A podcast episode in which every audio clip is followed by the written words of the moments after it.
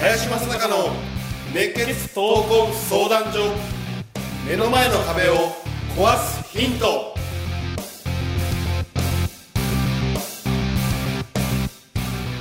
こんにちは。ナビゲーターの今野花子です。林正孝の熱血闘魂相談所。目の前の壁を壊すヒント。この番組ではさまざまな年代の男女からの質問や相談に平成の侍林正孝がスコンと突き抜ける答えをお伝えしていきます。それでは林さん今週もよろしくお願いいたします。はい、よろしくお願いします。今週は大月さんがお休みですので、ピンチヒッターとして山根さんに来ていただいております。どうぞよろしくお願いします。いつも裏方をしてます山根です。よろしくお願いします。今日はずっとね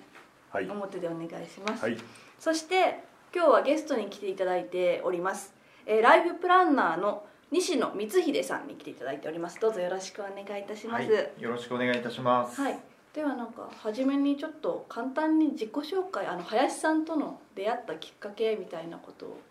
きっかけですか？はい。あのきっかけはですね、あの林さんのいる会社に私があの入って、そこからあの私出身が広島なもんですから、あの広島県人同士ということで、えー目をかけていただいたというのがあの林さんとのつながりでございます。はい。なんかタイプ違そうなのに広島県人同士言うよね。言うように。それではよろしくお願いいたしますよろしくお願いします。はいでは早速質問に参りたいと思います20代女性からの質問です。私はメディア関係の会社に勤務して7年目で営業職をやる傍ら新卒向けの説明会のサポートや採用の面接、えー新入社員研修などのフォローを行っています。あの学生新入社員は元気もあって雰囲気もいいから将来面白そうだななどと考えていますが入社後なかなか続かない。成績に伸び悩む人も多いので私は人を見る目がないのかなと感じてしまいます。えー心当たりもあります。人を見る目を養うためにはどんなことに取り組んだ方が良いでしょうか？という質問なんですけれども、心当たりもありますって書いて、なんかちょっと ちょっと意味深だね。ううん。えー人を見る目っうん。ていうのえ僕自身がねあのリクルート時代にあの当然営業をやりながら、えー結構面白い会社でね営業のマネージャーが実際にその採用プロジェクトっつって新卒採用する時に4ヶ月ぐらいべったり張り付いてねあの面接をしたりするんですななんでかというとまあそのその頃の営業マネージャーっていうのはもちろん優秀だっていうこととあと、えーまあ、みんな若いからねあこういう人と一緒に仕事したいなっていうような人間をあえて選んであのめ面接官としてやらせるのね。だから年間ね4ヶ月間で5000人ぐらい会うんだよね。うん。だから結構まあ人を見る目も当然養われるしあと実際にはねあの10人ぐらいこう集団面接するとね、あの何にも言わなくてもに2人か3人目立つ人間いるんだよね。言わなくて言わなくても、うん、だからそういったねまずこの醸し出すオーラみたいなものをあのまず見てたよね、うん、あとはこの変化球に強いっつうかな。例えばこの通り一遍のことを聞いたところでねあの通り一遍の回答は必ず返ってくるんだよね、特に営業職を目指している人間はその辺のところはちゃんと勉強してるからね。だから急にねあの例えばその頃のあの僕のね話で言うと「あのキッカーで」とか「好き?」とかって言うとね「は?」ってなるじゃん。面接で聞かれることじゃないですないよね、うん。っていうことはねはってなった瞬間に真っ白になるわけよ。そこからがまあ本音が出やすいっていうのとあとはその混乱した時にどれだけ力を持ってるのか柔軟性があるのか、まあ、こんなことを見たりとかねあの非常にまあ面白いその面接をやっていたまあねあのその頃はよあの記憶があって、まあ、結構ね路線に乗っかった中で面接をしてもそのみその面白さは出てこないんだけど、混乱をいかに起こさせるかっていうことをやっていくとあのその人の本質が見えやすくなってるそもそもそのリクルート自体はそういうね混乱の中にこそ成長ありきみたいなことを一番掲げてやった会社なんでね。あのそういったことを非常に大事にしてたかな、うんまあ、あとはちょっとせっかくねあの西野さんが来てるんで、まあ、ライフプランナーなんで人を、とてつもなく多くの人を見てるからね、まあ、その辺のちょっと意見を聞きたいかなと思います。はい。人を見る目。うん。ですか。よくあの私も、まあ、サラリーマン時代にあの、まあ、ある会社の、えー営業所長だとかそういうことをやってたので、まあ、同じような悩みを抱えてたことはありますあのこの人間はよくできそうだなと思ってもいざあの入った時にそういうことじゃないなっていうところはあったことあるんですけども何が違うかなというところを考えるとやっぱりできそうな人間ってこうできると思ってるからほっといちゃうっていうところがあるのかなと思いますね。あのなのであのちゃんと教育っていう、まあ、彼女の、えー問題で言うとその後のことをあのしっかり同じようにやってるのかなというのはちょっとあの疑問点でありますね。できそうなので、まあ、放置しちゃうっていうのはあの私の経験では結構あったかなというふうに思いますね。であと見る目ですけれども、うん、見る目どうでしょうね。取り組む、うん、ことってちょっと今思い浮かばないんですけれども、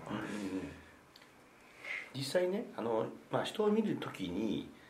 さっきも混乱の話をしたと思うんだけど、あの物事の課題だとか問題点に対して、えーししっかりこの素直にものが見れる人っていうのは基本的には向き合い力が強いんですよ。能力が高いんです。でもねそれを自分の枠組みで当てはめるような見方をする人っていうのはどうしてもその自分のレ敷かれたレールに対しては強いんだけどあのちょっとし自分とは違う人に対して、ねもしねあのいいろんな質問だとかいろんな仕事のね中身もそうだけど来た時にはね非常に変化球に弱い。のがあってだから